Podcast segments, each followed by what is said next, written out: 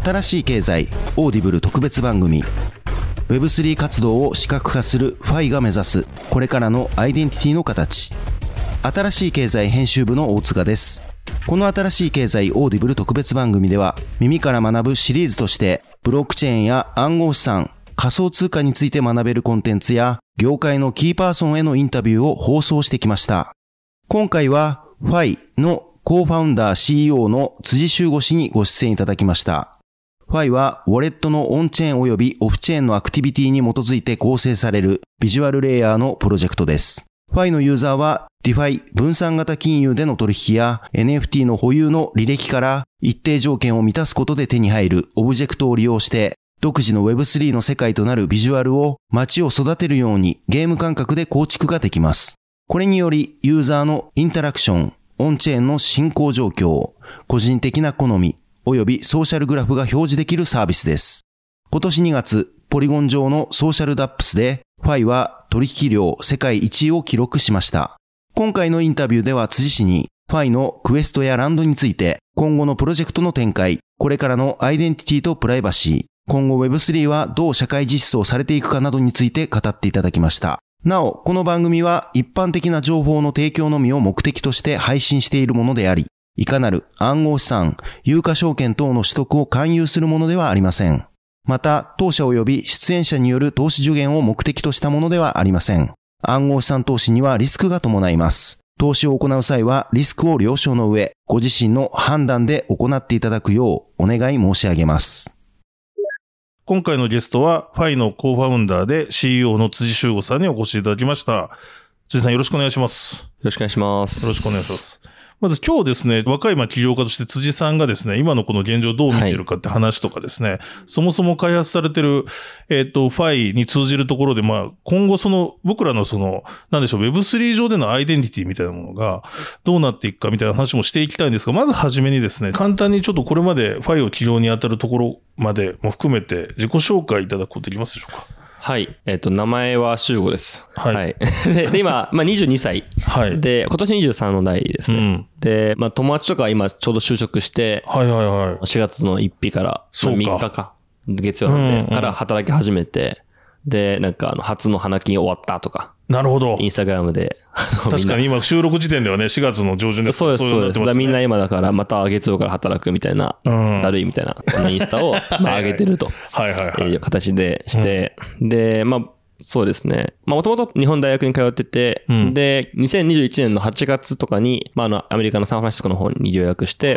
ましたと。はいうん、で、日本いるときは、F ベンチャーズっていう、はい。VC で働いまあその前にもなんか違う VC でまた働いたりとかしてたんですけど、まあいわゆるそのスタートアップ界隈に、このいてですね、まあ友達となんか保育士向けのギグワークの事業を立ち上げようとしたりとか、してたりとか、あとはまあ SNS マーケの、まあうちの企業さんに、企業さんからなんかツイッターのマーケありますって言って営業かけて、その時に19とかですかね。で、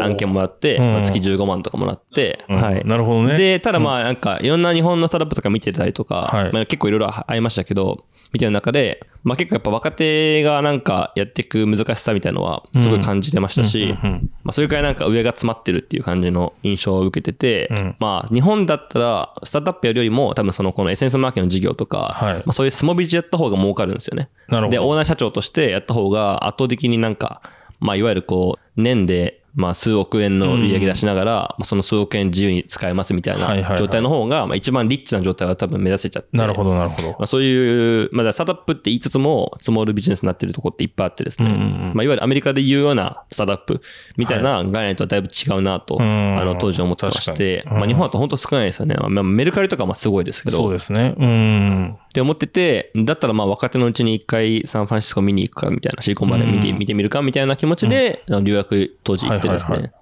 その当時その友人となんか保育園の授業やるっていう話で、まあ最初手伝ってて資金調達を、うんうん、で、資金調達決まりそうな状態まで行ってたんですけど、はい、まあ結局僕は抜けることにして、なるほど。アメリカに行ってみたいな。だからまあ一応その抜けた、まあその断ってますし、なんていうんですかね、まあアメリカで自分自身で、やっぱこうなんかやってやろうみたいな気持ちはあのあったんですね。サンフランシスコ行った時から。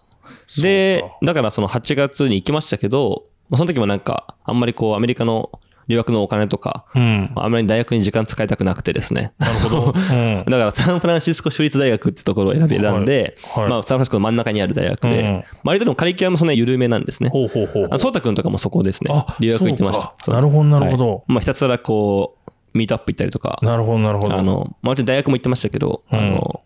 どちらかといえばその、アメリカでどうやったら事業を立てれるかみたいなのを考えながら生活しててですね。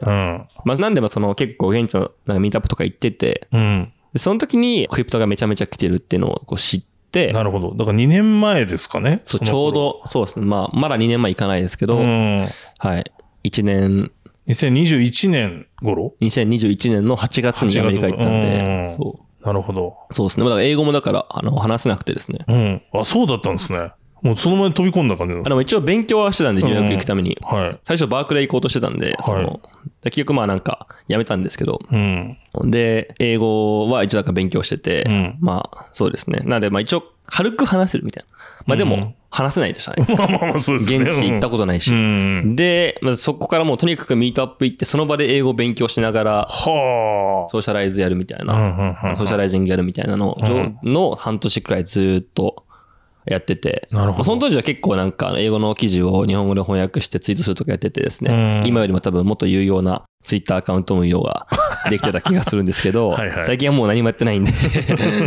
で、その1月にもう始めたんで、半年でそういうリサーチとか、 socializing とか、まあ英語勉強とかもなんかまあやりながら、やって、で、半年で、まあ、資金調達したみたいな感じですね。すね。そういう意味では、まあ、そんなに英語をがっつり喋れるわけじゃなかったのに、調達まで持ってった今、今も話せないんですけど、うん、その、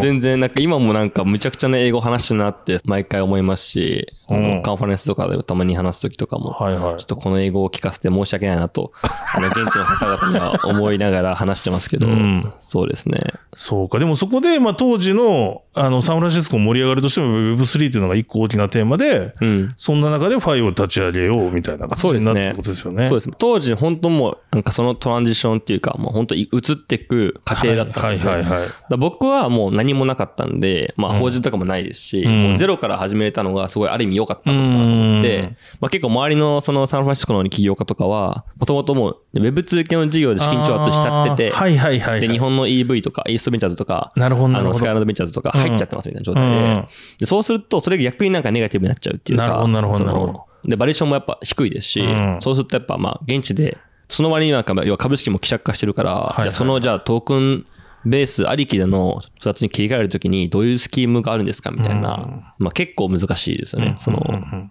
で、いろいろなんか法的にもややこしくなるし、っていうので結構みんな苦戦しててですね、うん、ある意味僕はそれに対してそういう、まあ、まあ、先輩方にこう学ばせてもらうことで、まあ、すごい優位な状態で始めれたみたいなのがあって、まあ、それは本当彼らに感謝してることですし、まあ、僕も今、そうです。ね、できるだけ彼のことにこう還元したりとか、助けたいなと思ってる気持ちはありますけど、うん、はい。まあ、でも彼も今、やっぱ自分たち頑張ってますからね、それはそれでいいのかなと思ってますが。ありがとうございます。はい、はいじゃあ続いて、じゃあその今おっしゃってた、まあ、それでアメリカでファイというサービスを立ち上げられたと思うんですけど、具体的にファイってどんなサービスなのか教えていただいてよろしいでしょうか？はい。で、まあ、ファイっていうのは、まあ、 SimCity みたいな、なんか自分の街をなんか作っていく、まあ、オブジェクトをこう、自分の、ま、なんかスペースに置いて、はい、自分の街を作っていくみたいな、まあ、なんかすごいカジュアルなゲームなんですけど、はい、でもなんかただのゲームじゃなくて、はい、こう、そのオブジェクトはどうやってゲットするかっていうと、オンチェーンアクティビティのクエスト、まあなんか、少し具体的に言えば、はい、例えば Uniswap でスワップするとか、うん。うんうん、まあ、いろんなこの分散型プロトコルが今ありますけど、そういうところで、まあ、何かしらアクションを起こすと、うんうん、まあ、ブロックチェーン上にトランザクションが走るわけですけど、はい、そういうトランザクションをベースに何かしらこう条件があって、うんうん、まあ、それをクエストって僕らは呼んでますけど、はいはい、そのクエストをクリアしていくことで、まあ、いろんなまあ、可愛いピクセルアートのオブジェクトをゲットしてって、うん、まあ、そのオブジェクトを使ってこう自分の街を作っていくみたいなものですと。で、みんなそのランドとのオブジェクトがあるんですけど、そのランド自体もその ENS、まあ、 Ethereum Name Domain Service、Ethereum Name Service。はい。で、まあ、あの、例えば僕とかだったら周悟なんで、まあ、集合 .isa っていう、まあ、ドメインを持ってて、はいはい、まあ、それが自分のウォレットに紐づいてて、まあ、その、ウォレットってあの、バーって長い、長いんで、あの、0x ブラブラみたいな。はいはいはい。あれがもう周悟ドットイーサで分かりやすくなるじゃないですか。で、その ENS に紐づいた形で、まあ、ランドも、あの、生成されるので、まあそのランドもそうだし、オブジェクト自体も、まあ自分のそのウォレットの何かしらのアクティビティをベースにこう、まあそれを可視化して、ゲーミフィケーションというかこう、うん。もう少しこう面白くしてると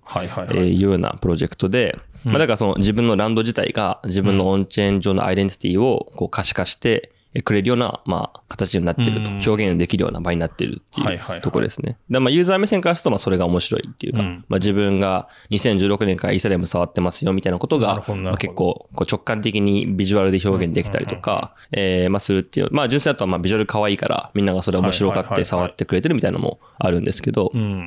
まあ、あとはプロトコル側からすると、まあ、その、こういうカジュアルな、なんかオンボーディングのプラットフォームみたいな形でも機能してて、まあ、ユーザーからしたら軽くゲーム触るような気分で触ってるけど、まあでもそれを通して、その、あ、このプロトコルっていうのがあるんだな、みたいなとか、あ、こういう風に使うんだな、みたいなのを、こう、実際に触りながら体験していくような、オンボーディングのプロセスにもなってるので、まあ、プロトコルからすると、まあ、簡単に言えばマーケティングチャンネルみたいな形として、あの、機能してるというところですね。まあ、だからまあ、お互いこう、ウィンウィンじゃないですけど、うん、まあ、面白がって触ってくれるユーザーと、あの、それをもとにこう、新しいユーザー獲得できるような、プロトコルの、またその、そっち側のベネフィットみたいなのもあるような形のツールですと。なるほど。ありがとうございます。はい、ちなみに、この、今、じゃあ、これを聞いてる人がまだ使ったことないよっていう人がファイを使おうとすると、まあファイの公式サイトというかフロントページあるじゃないですか。そこにまあ MetaMask をつなげて、まずそのランドを生成するっていうところが始まるんですけど、一番初めにやるべきは ENS を取っとかないとダメっていうのがまず1個ですかね。そうですね。まあ一応、クエストの方とランドの方は、はい、まあそのドメインが一応、まあページが切り分けられてて、完全に。で、ランドの方はもう ENS がないともう始められないんですけど、クエストの方は一応 ENS なくても、オブジェクトだけはクレームできるようになってて。なるほど、なるほど、なるほど。まあ、ある意味、その ENS をゲットしてランドを作るみたいなのも、ある意味、一個のクエストみたいな感じに、こう、立て付けとしてはなってるんで、まあ、だから結構クエストの方とかは先に触りやすいかもしれないですね。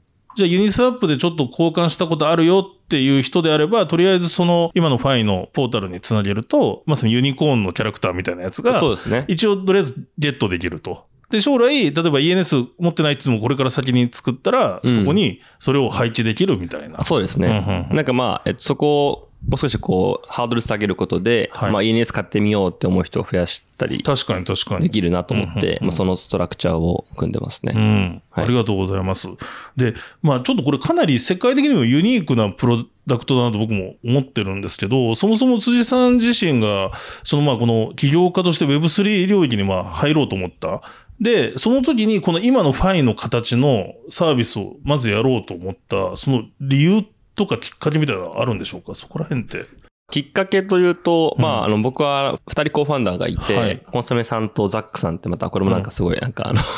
本名じゃないですけど。いや、そうですね。はい。まあ、二人がいて、まあ、コンソメさんは結構アイデアマンというか、はい。まあ、まあ、彼は PM でもあり、うん、そのアイデアを考えるのが上手い人で、うん、まあ、彼がいろいろこう、僕らが当時事業アイデア検討してるときに、いろんなアイデアを出してくれて、うんうん、ただまあ、その僕としてやろうとしたのは、そのオンチェーンアクティビティの何かしら面白く、なんかまあ、使う、うん、まあ、そのオンチェーンアクティビティを活用して、まあ、可視化するもそうだし、うんうん、まあ、何かしらに使いたい。まあ、当時はその HR 領域に何か使えないかとか考えたりもしてましたし。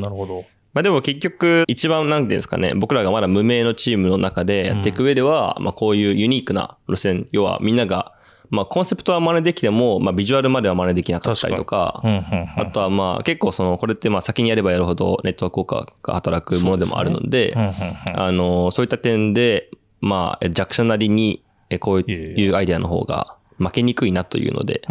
始めた部分もあります、ね。その結構 DAO ツールとかだと、はい、まあ結構その当時僕サンフランシスコいましたけど、はい、まあみんなやってて、うん、そうですよね。めちゃめちゃみんなでお金集めてたし、あの、スタンフォードとかバークレードのやつらとかがみんなこう作ってたんで、うん、そこでやるとやっぱこうエグゼキューション勝負になるので、確かに。まあリソースとしてもだし、まあ能力値的にも勝てないなと思って、そうですね。まあどちらかといえばその僕らはユニークな方向に行こうっていうのは、こう、当時思ってた部分でありますね。なるほど。それはだから、このファイ起業されたのはまさに、サンフランシスコにいるときに起業したっていう感じですか？そうですね。僕が、そうですね。まあ、あっちに留学するときに、立ち上げたって感じです。まあ、法人はあの、アメリカじゃないんですけど。なるほど、なるほど、なるほど。で、そのコンソメさんとか今のメンバーは日本で知り合ってるんですか？それとも？まあ、ツイッターの DM で。おおなるほど、はい、うん。そうですよ。2年前の11月、12月くらいに、まあ、コーファナ探してて、はい、最初はなんか現地で見つけようと思ったんですけど、うん、まあ、現地の人の方が僕より英語話せるし、まあ、なんなら行動も書けるみたいな中で、まあ、あんまりこう、僕のバリューっていうのがなくてですね、その、で、ただ日本人の方だと、まあ結構その能力値はあるけど、はい、まあなんていうの、海外、グローバルでチャレンジする、まあ機会がないみたいな人は結構いっぱいいるのうん、ので、まあある意味そういうところは、まあ僕が出せるバリューになるかなと思ってて、まあそれでまあ日本人のコーファウンダーにしようと思ったんですけど、結局。うん、で、その時にまあ、僕はまあお金とか人を集めるの得意なので、うん、まあその、何を作るかを考えられる人と、まあそれを実際に実装できる人っていう形で、まあ COO と CTO で、あの、コンソメさんとザックさんっていうのを二人いいなと思って、そうです。まあでも両方ともツイッター上で知り合った人で、そう、最初はまあ、まあ顔は見たことありましたけど、はい、まあそんなに特にこう、なんていうんですか、別に大学の友達とかでもないですし、あの、年齢差ももう彼ら年上なので。そうか。はい。鈴井さんが誘って、じゃあやりましょうみたいな感じになったってことですね。そうですね。もともとその企業を目指してアメリカの大学に行ってたんですか？いや、そんなことはなくて、うん、まあ、なんか日本の VC でインターンしたりとかはしてたんですけど、はいはいはい、まあ、まあそうですね、まあ興味はあった。企業自体に興味はあって、うんうん、まあ日本でもなんかちょっとちっちゃい事業やったりとかしてましたけど、うんうんうんまあでもアメリカ行ったのは、まあそうですね、まあ、あわよくばしようかなみたいな感じの、くらいな感じで行ってて、まあただそしたらまあその時、すごいクリプト流行ってましたし、そうですよね。あの、まあ若手がやるなら、まあある意味この不安定な領域なので、ある意味それもいいのかなと思って、まああと今しかないかなと思い、その時。これ逃したらまあなかなか次は来ないだろうなと思って、まあそうですね。半ばまあやらざるを得ないなみたいな感じでまあ始めた感じになりますね。今逃しちゃいけないなみたいな形で。結構タイミングとしては良かったかもしれない。今だとまたちょっとやってることも違うかもしれないですね。今、今アメリカにいた、やろうとしたら。ああ、全然そうと思います。今だと結構みんな AI にピポッとしたりしてる人も。そうですよね。本当多いんで、うん、今いてたらもしかしたら AI やってたかもしれないですけど。なるほど、なるほど。まあ、AI よりかはでも僕はクリプトの方が多分若手の勝ち目はあるかなと思ってるんで、いまだに全然。なんで、あんまりこう、別にピポットする気とかないですけど。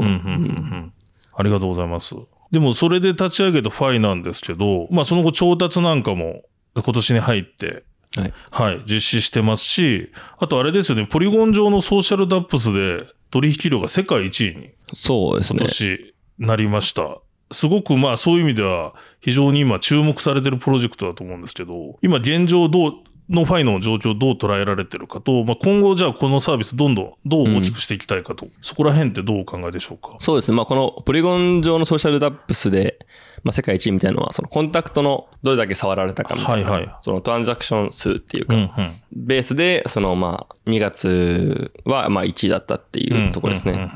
それはすごいことかなと思ってて、まあ、ただまあ、同時に思ったのは、まあ、あんまりユーザーいないんだなと思いました。その、そもそものクリプト上でアクティブなユーザーって、なんか、多分本当になんか100万人もいないんじゃないかなみたいな。世界で見てもってことですよね。要は5はグローバルなプロジェクトで誰でもアクセスできるのに。そうですね。うん、で、とは思いました。あの、まあ、なんか僕らと別にツイッターのフォロワーとかって3万6千とか、そんなもんですけど、はい、でも、それくらいのなんか認知で、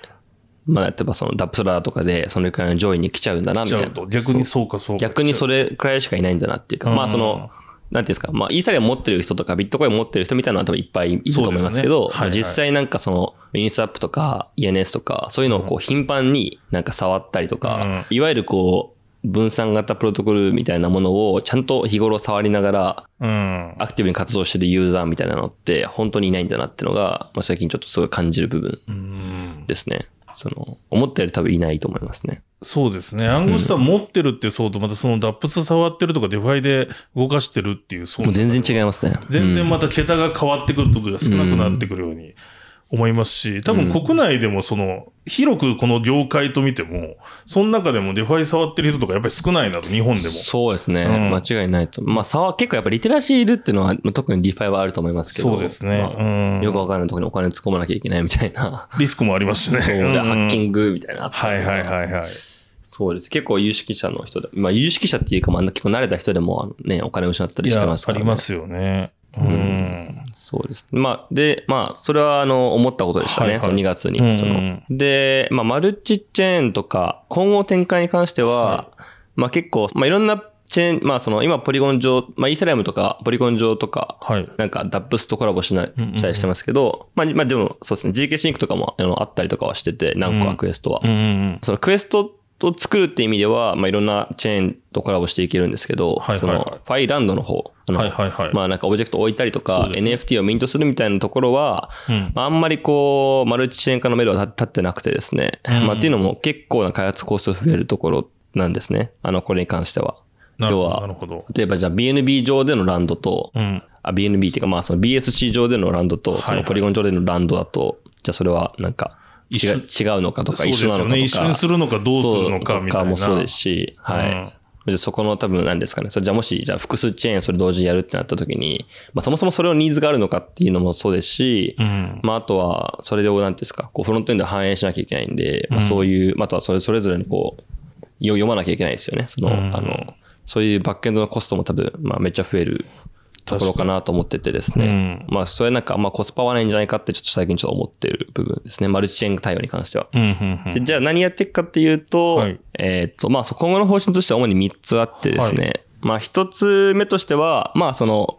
今のファイランドの部分っていうのは、うん、あの、ある意味こうゲーム機能っていうか、で、僕らのファイクエストっていうのは、あの、要はオンボーディングプラットフォームの要素がより、より強いんですけど、あの、要はなんか他の、ここは結構競合いっぱいいて、まあ、 Layer3とか、うん、あの、ギャ Galxe とか、あとは、まあ、 RabbitHole とか、まあ、いわゆるこう、なんか、オンチェそうですね、なんかあの、いろんなこう、クエストっていうものを活用した、なんか、プラットフォームやったりとかしてるところは結構あって、僕らにも取引数多かったりするとこもあってですね。で、まあ、僕らがユニークなのは、その、そこにその、ゲーム的な要素を絡めてるみたいなところで、まあ、彼らはその、じゃクエストクリアしたらなんかバッチの NFT あげるよとか、あとはそのプロトコルのトークン配るよみたいな感じの、まあ、すごいシンプルな形やってるんですけど、僕らはそのオブジェクトを使ってなんか、要は、こう遊べるよみたいな、その、ところが、まあ、少しユニークな点としてはあって、まあ、こうなんかある意味こう、ソーシャルゲームのプラットフォームと、こう、クエストのオンボーディングプラットフォームをこう、混ぜ合わせたような、あの、ポジショニングがすごいユニークなんですけど、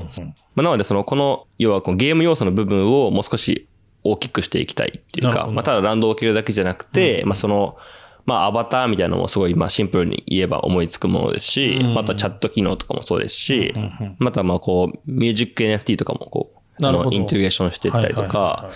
そうですね。まあ、ここら辺は一個のロードマップとしてある部分。このゲーム機能の拡充。あとはオブジェクトも少しこう、なんか、まあ、アニメーションつけてみたりとか、あとはオブジェクト自体になんか、あの、少し UTT も持たせてみたりとか、なるほど。ここら辺はでもそうです。今後の Q3 以降で本格的にやっていく部分ですね。で、あとは、今ってあの、ファイって EXP があってですね、はい、あの、クエストをクリアすることで、まあ、経験値みたいなのが、こう、溜まっていくんですけど、まあ、それってなんかあの、まあ、最近その、何回か、まあ、ツイッターとかでも取り上げてもらったりしてるんですけど、はい、まあ、この EXP って要はその、クリプトのリテラシーを表現してるような値だよねっていうふうに、こうなってて、うん、まあ、似たようなものだと、その D ジェンスコアっていうのがあってですね、はい、それは、やっぱその、まあ、それも、まあ、同じようなもんで、彼らはその、より DeFi に絞っていて、うんうん、ユニスワップめちゃめちゃ使ってる人とか、うん、こう、カーブめっちゃ触ってる人みたいな、本当その、もう上位1%とかも、0. 何パーみたいな人たち向けのなんかスコアで、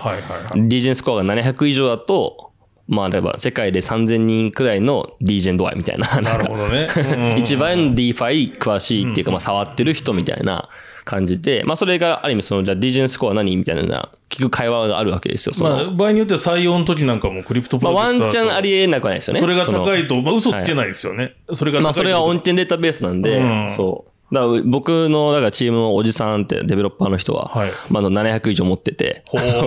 う とじゃ、あ、じゃあおじさん世界3000人に入るくらい D ジェンなんだみたいな。まあ D ジェンっていうのはその、どれだけなんかリスク取って、いろいろこう、触ってるかっていうか、まあそういうふうなスラング的な感じですけど、そう。だおじさんのそのなんか、ですか、まあどれくらい DeFi 触ってるかみたいなのが、その、ある意味こう数値としてわかるわけじゃないですか。で、ファイのスコア、ファイのこの EXP っていうのは、例えばその6万5千以降がシルバーランクとかあるわけなんですけど、まあ僕はその、EXP はまあ、例えば12万とか言われても、なんかちょっとパッとしないんで、僕は今そのそこにランクを作ってて、まあ、シルバーランク1、シルバーランク2とか、あとゴールドランクみたいな、あそれ上も今これから作っていきますけど、まあ、このランクとかが、もう少しこう、僕らは DeFi だけじゃないので、あの NFT もあるし、DAO 的なあのものもあるので、そうするとこう、純粋なこう Web3 リテラシーみたいなものを表現する値として、この EXP っていうのがまあ活用できないかなっていうのを今思ってて、あの、実際はその注目してくれてる人はいるんですけど、まあ、ここら辺をもう少しこう、バリューアップしていく。例えばその、まあ、HR 系のプロトコルとこうコラボしてみるのもありかもしれないし、ね、そうですね。まあ、あとはその、まあ DAO とか、まあわかんないですけど、あの Web3 のプロジェクトの採用とかにもしかしたら役立てられるかもしれないですし、まあ、あの、そういう部分のバリューアップみたいなところは行っていきたいのと、まあ、あとはその、このファイスコアに対するその信頼を失わないために、この、まあ、EXP の値を調整したりとか、まあ、えっと、どうやってこう保全していくかみたいな部分。ここら辺はまあ、2個目として、あの、やっていきたいところですね。